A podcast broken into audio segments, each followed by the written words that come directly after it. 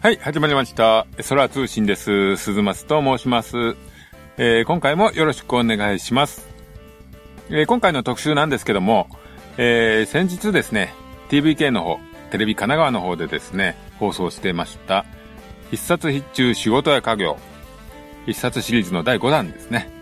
こちらの方を特集しようかと思っております。えー近況の方、えー最近どんな感じかと申しますと、えーテレビはですね、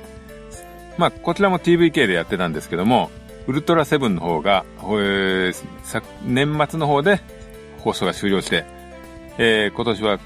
入ってからは帰ってきたウルトラマン、こちらを放送してますね。まあこちらをね、見るのもすごい何年ぶりかになりますんで、ちょっと楽しんで今見てるんですけども、やっぱり比べるとね、やっぱり宇宙人がいいなっていう、宇宙人が敵の方が、なんか楽しいなと思いますね。まあでも、なんか久しぶりに見るんで、楽しんで見てます。まあそこにね、あのー、ゴー、ゴー、ゴーさんの、まあ、あのーお世話になってるね、あの、坂田さんというファミリーがありますけども、そこにいます、あの、榊原ルミさん、えー娘役なんですけども、えーその方がですね、たまたま先日、あの、に、あの、放送があったミラクルチューンズ。こちらの方で、あの、主人公のグループの一人の、えーおばあちゃんの役をやってましたですね。まあ、でも、こうね、ツイッターの方にも書いたんですけども、まあ、上品で、未だに可愛らしいというね。まあ、そういうルックスでね、もうファンもね、安心できるような、いい年の取り方をしてるなと思いましたね。えーちなみに旦那さん役は佐藤蛾次郎さんでした。あと、他の番組だと Q レンジャーがですね、いよいよですね、最終回を迎えるというね。まあ結構今回の戦隊は無茶苦茶なこう展開だったとは思うんですけども、まあ楽しく終われる感じですね。まあ番組のね、トーンとしては、やっぱりラッキーをモチーフにしてるというだけあって、やっぱりこう、痛快な展開でしたね。まあ一年楽しませていただきました。まあこの辺はね、また終わったら、こちらの方で特集にしてやろうかなと思ってます。あと、えー、ゲームの方なんですけども、モンスターハンターワールドというのがね、出てますね。もうバカ売れしてますが。まあ、こちらもですね、まあ、年がいもなくブームに乗って買ってしまいました。えーシリーズ全くやってませんが、今回はあの、まあ、オープンワールドですか？ちょっとシームレスな戦いという、まあ、ちょっとそこに興味がありまして、買ってみましたが、まだほとんどやってません。ちゃんと、ハマれるかどうかがちょっと心配なんですけどね。ええまあちょっとまあ、やってみようかな。久しぶりに日本のゲームをずっぽりやってみようかなという気はします。近況としてはこんなところです。それでは特集行ってみよう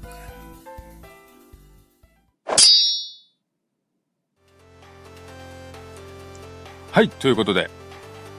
今回の特集は必殺必中仕事や家業。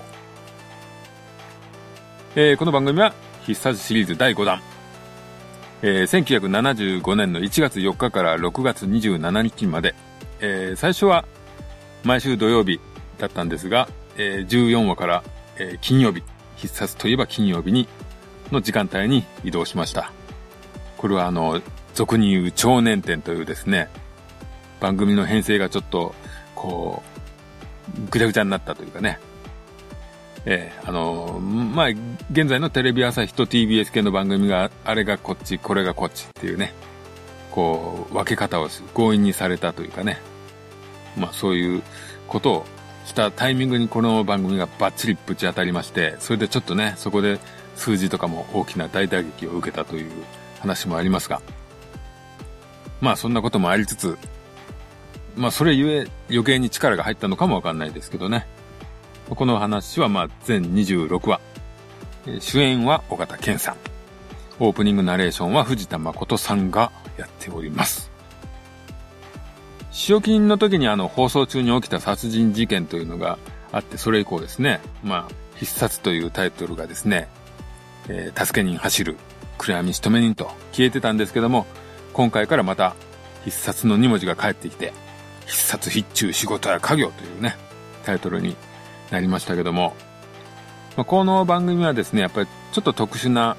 感じで、殺し屋の話とは別にあの、ギャンブルをね、もう一つ、もう一つのテーマとして扱ってまして、この辺がね、番組にうまくこうね、盛り込んでるというか、まあ、ギャンブルの持つ、こう、世界観というかね、そこに関わる人の雰囲気とか、そういうのでこう、番組の枠を結構広げてたんじゃないかなと思いますよね。で、この作品がですね、もう、も、あの、ファンの間では、モンドさんの出てない話を、ヒモンド作品というね、モンド作品かヒモンド作品という分け方をするんですけども、その中では最後のツークール作品というね、まあ、助け人とかね、えー、仕掛け人助け人は長かったんですけども、まあ、この番組が最後で、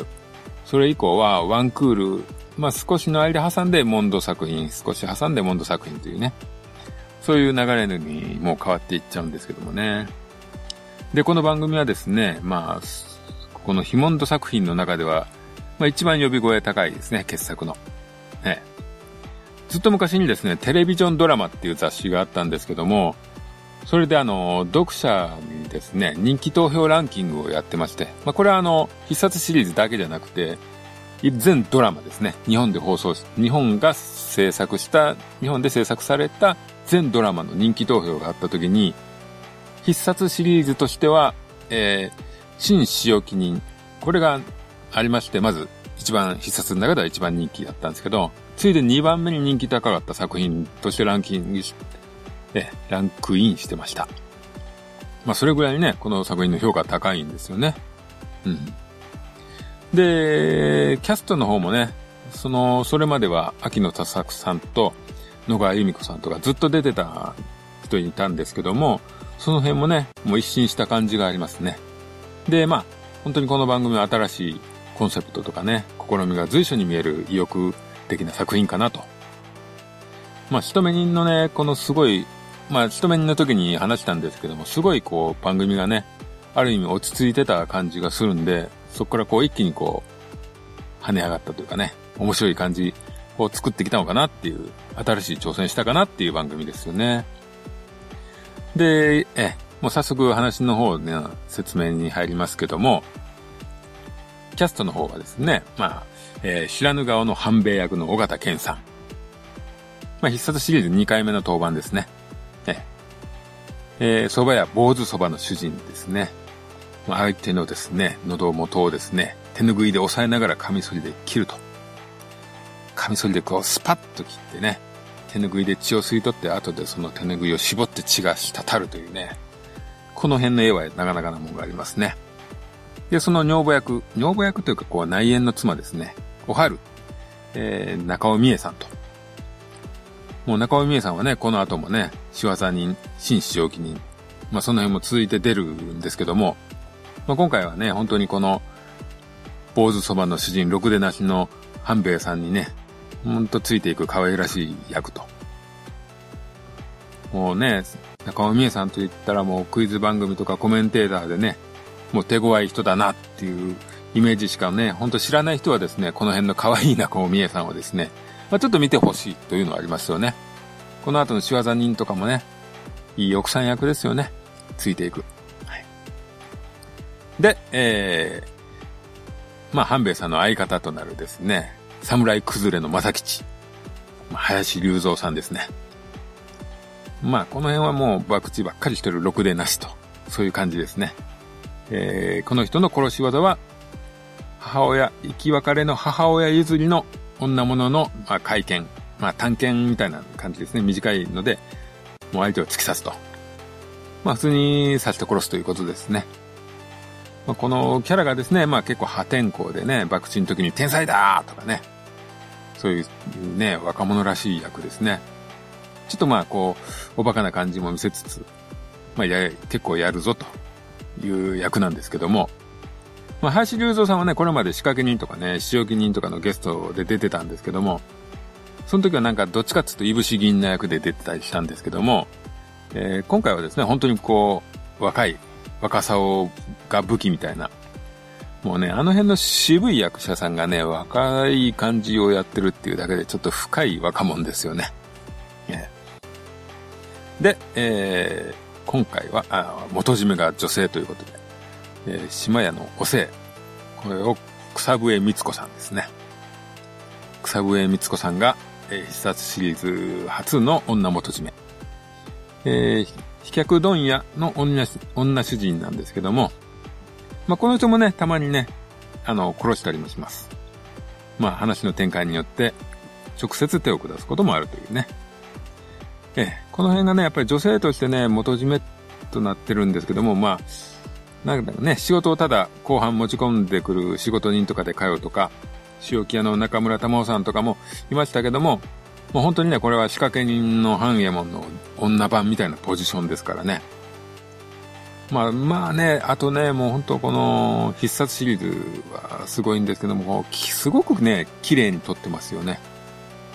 で、またね、草笛光子さんやっぱりキリッとしててね、本当に素晴らしい。絵的にね、草笛さんが出てる時はすごく締まってます。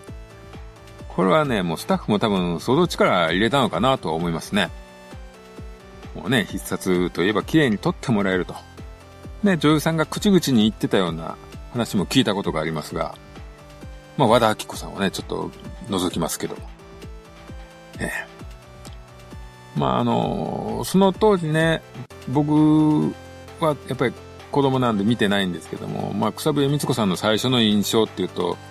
あの、熱中時代の校長先生の嫁さん役でね、あの、寮長みたいな感じだったんで、すごい優しい人だなっていうね、設定のドラマを見てたんで、まあ、今回のね、こういうのを見るとやっぱり、ああ、すごいなと思いましたね。で、このおせいなんですけども、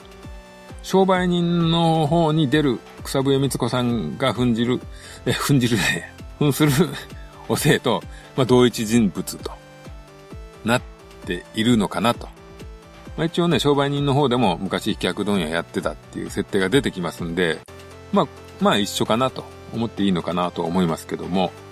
まあまあ違っても別にね、あんまり商売人の方が関係ないという関係ないんですけど。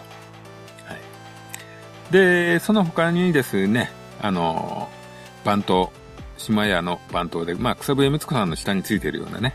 役で、えー、リスケというね、パシリがいますね。岡本信人さんが演じているんですけども、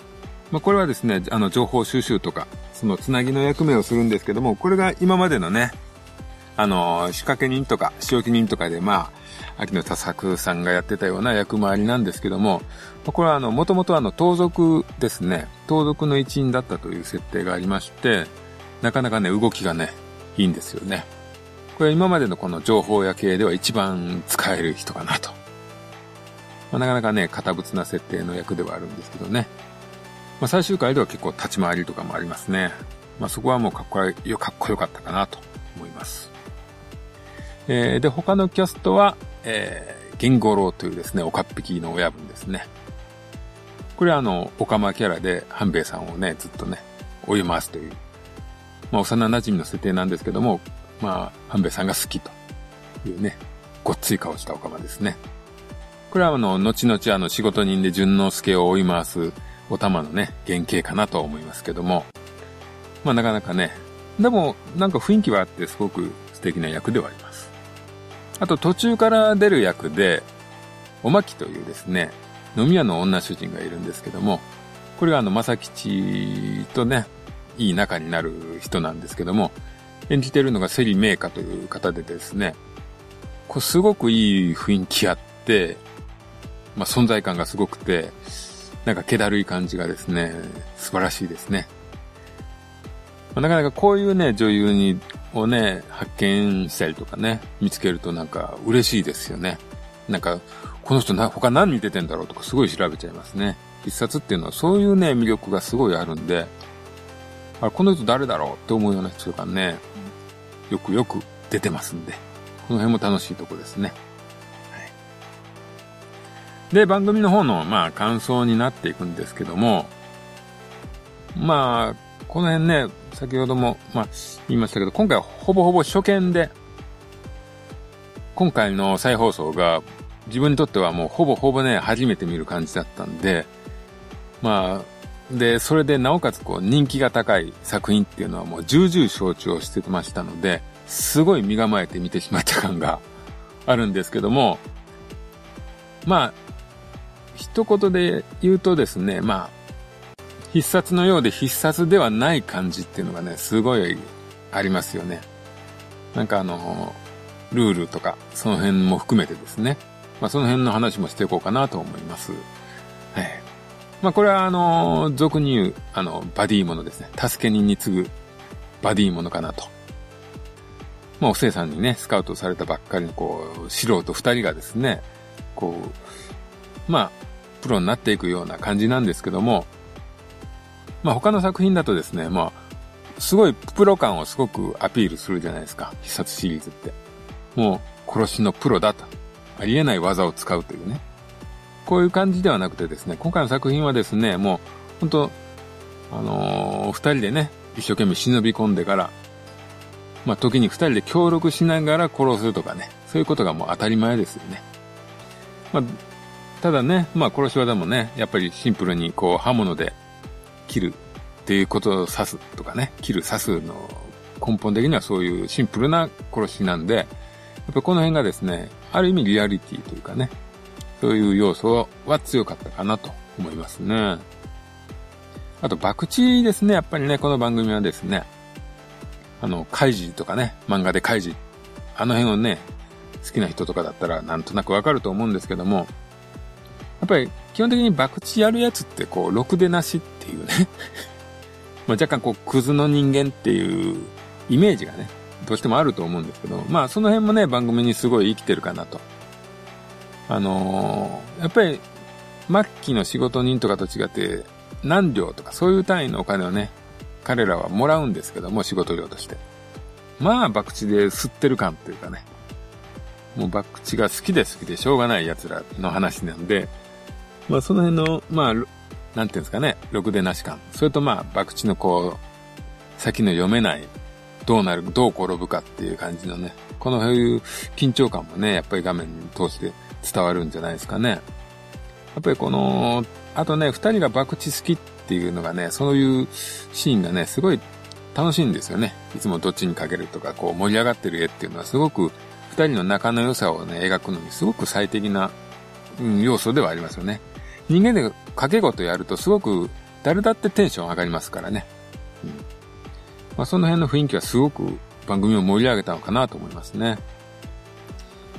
まあ先ほどからですね、これやっぱり言ってますけど、やっぱり本当にね、この番組はですね、役者がもう文句のつけようがないですよね。もうね、レギュラーの中にもう、このダメな役者と思う人が一人もいないですよね。あの、後期の必殺シリーズっていうのはですね、どうしてもあの、お笑い系の人が入ったり、こう、アイドルでの人をね、若い殺し屋として入れたりとかするのがね、もう当たり前のような感じになってましたけど、このね、本当にガチな役者ばっかりしか出てないんですよね。もうね、尾形健さんと林隆三さんっていうね、もう、もうこの辺はもう硬いじゃないですか。コテコテの演劇系から来てて、もう林隆三さんが若手の方の役っていう時点でちょっと若干ね 考えられない今となっては。まあ、そういうね、役なんですけど、この二人がですね、ちょっと、やっぱり長回しとかにね、耐えうるというかですね、長回しの撮影でもね、安心して見てられるし、まあおそらくアドリブなんだろうなーっていうところもあるんですけど、もうこの辺はすごく楽しく見れるんですよね。尾形さんとかさ、やっぱりこう、芝居のね、こうな、感じでこう、身近な仲いいやつと話してる時とかね、こう、もうな、すごくナチュラルにこう軽く頬をね、パンパンってやったりとか、そういうね、芝居をね、やっぱりできるんですよね、尾形さんはね。こう相手にこう触るような芝居っていうのはですね、なかなかね、こういう演劇をね、志した人とかもわかるかもしれないですけど、こう相手に関わる、直接関わる演技ってなかなかこうね、イメージできないと思うんですよ。練習とかしてる時点で。頭でイメージしてる時点で。こういうのがね、ほんとナチュラルに出てくるんで、やっぱりその演技の深さというかですね、尾形さんのこのナチュラルの出し方っていうのはやっぱりすごいなと思いますね。で、林隆三さんの方もですね、こう、バカっぽくね、元気をね、演じているようで、こう、抜け目ない感じとかもね、あるんですよね。ちゃんと見てるよっていう絵があったりしてね、その辺の雰囲気がね、やっぱりすごくいいですよね。もうね、で、まあ本当にこの二人は、その普通な感じっていうかですね、そういうのをね、文句なしにこう出せる役者だなと思いましたよね。まあ、あと草笛さんはやっぱり先ほども言いましたけどかっこいいですね。もうあの、初代女元締めにしてね、もう女元締めのもう完成形じゃないかと言っていいくらいこう、雰囲気ありましたわ。うん。まあね、岡本信人さんもね、やっぱりね、いいですよ。こう、なんか本当岡本信人さんのキャラに合わせて今回の設定はできてるかなっていう気もしますし、うん。こう、なんていうんですかね、あの、犯行みたいにこう、うまくこう、間に取り入ったりとか、そういう話はないんですけども、こう、忍び込んだりとかね、そういうのはありますけど、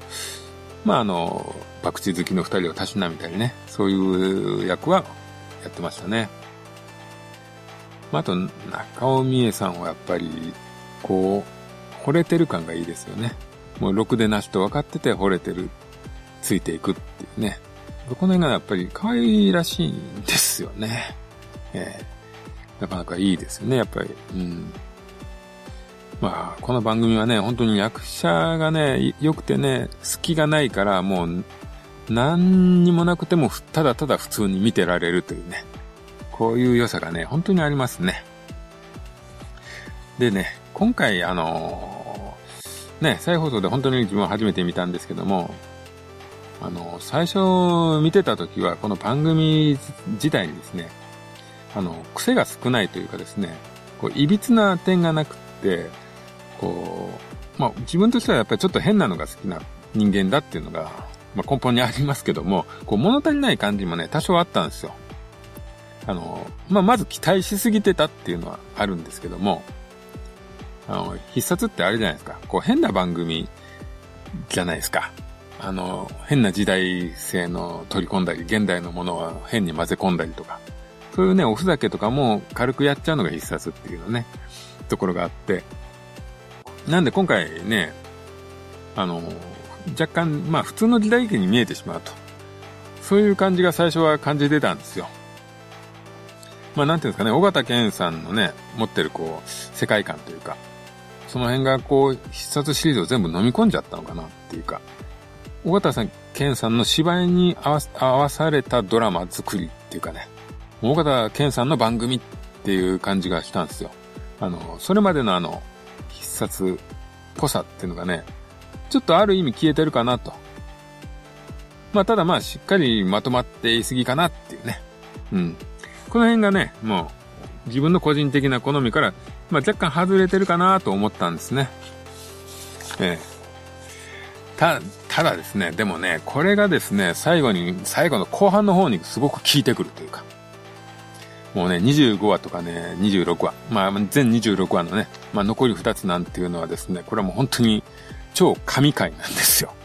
必殺屈指の神回だと思います。あの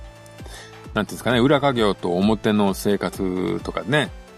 キャラクターのもう人生観とか、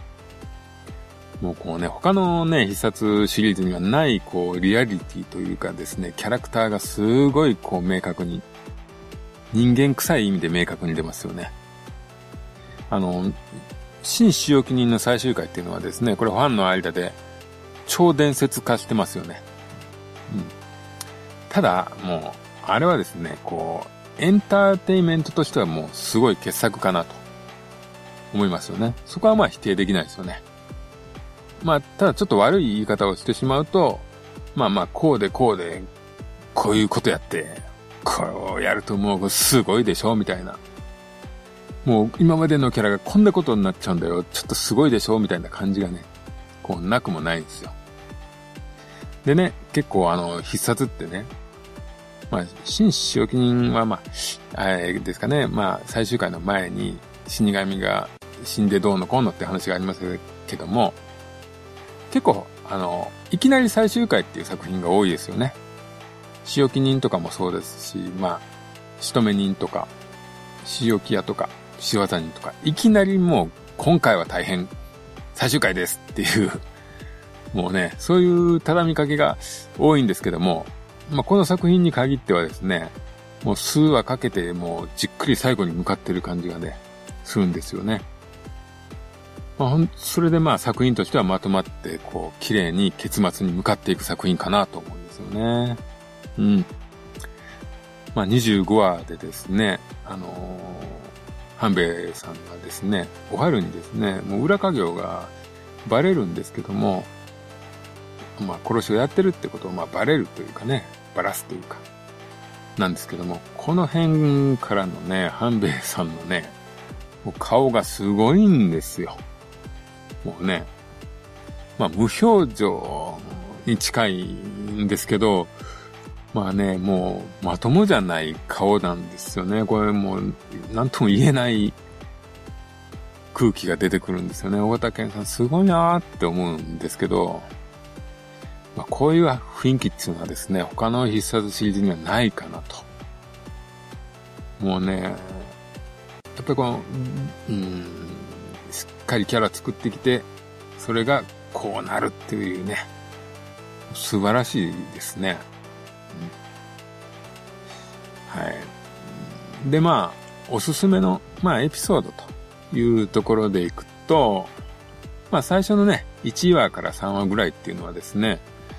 番組の設定を知る上でね、まあ、この辺はちゃんと見といた方がいいかなと。やっぱりその、あの、え、草笛光子さんと、やる役と、おせいさんと、えー、ですね、林隆三さんの役がですね、まさきちがですね、まあ、親子っていう感じの話もですね、この辺でちゃんとね、見せてるんで、まあ、この辺のね、設定をやっぱり知っておいた方が、物語って深くなるんでね。しまあ、ここはまあ、まあ間違いなく見といた方がいいですよね。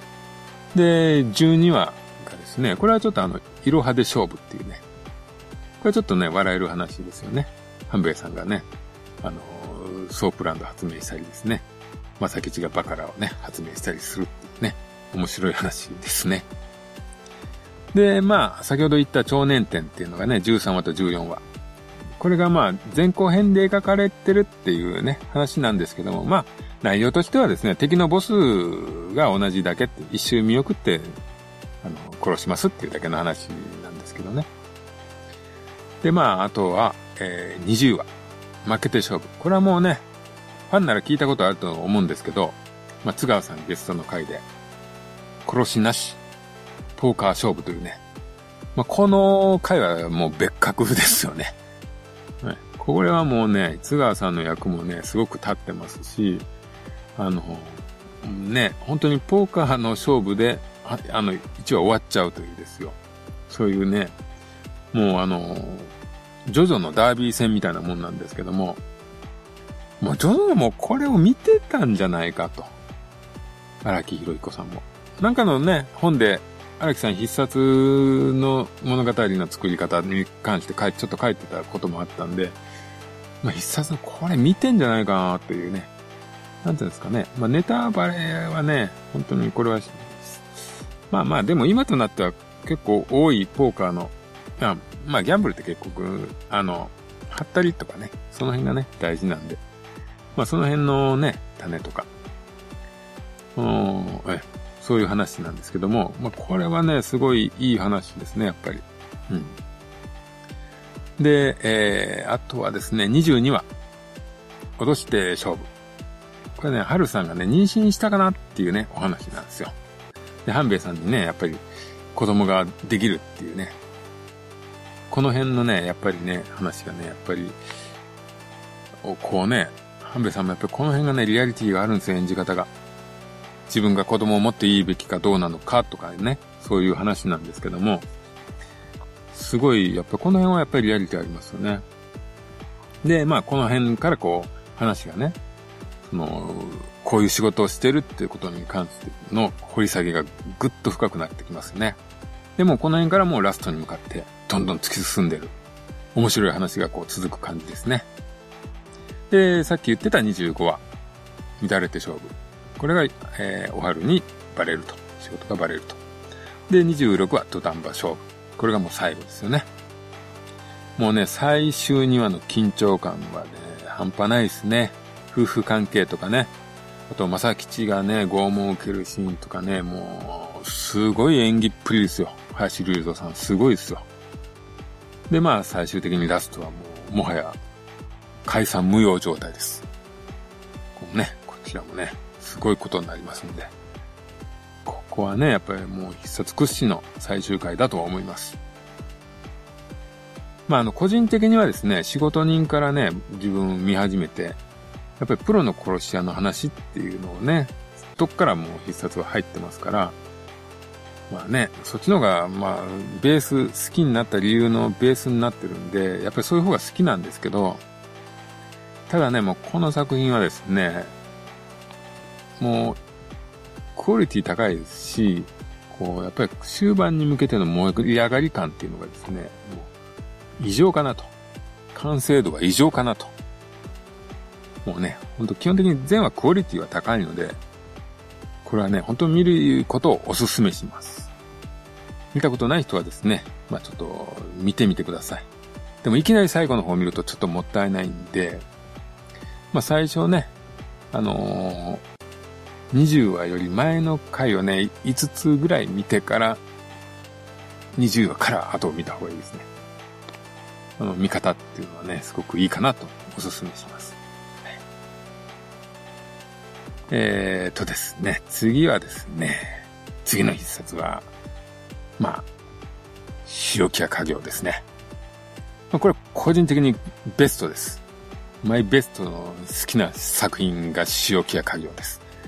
なんで思い入れがちょっとね、格別かもしれません。ま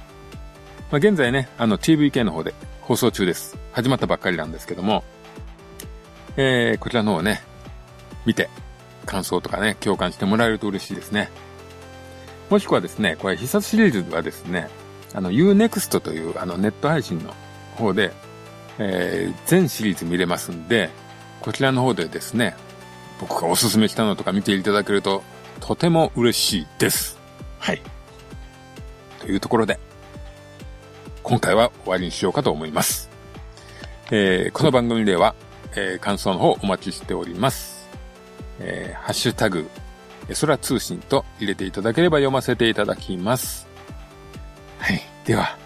また次回会いましょう。さようなら。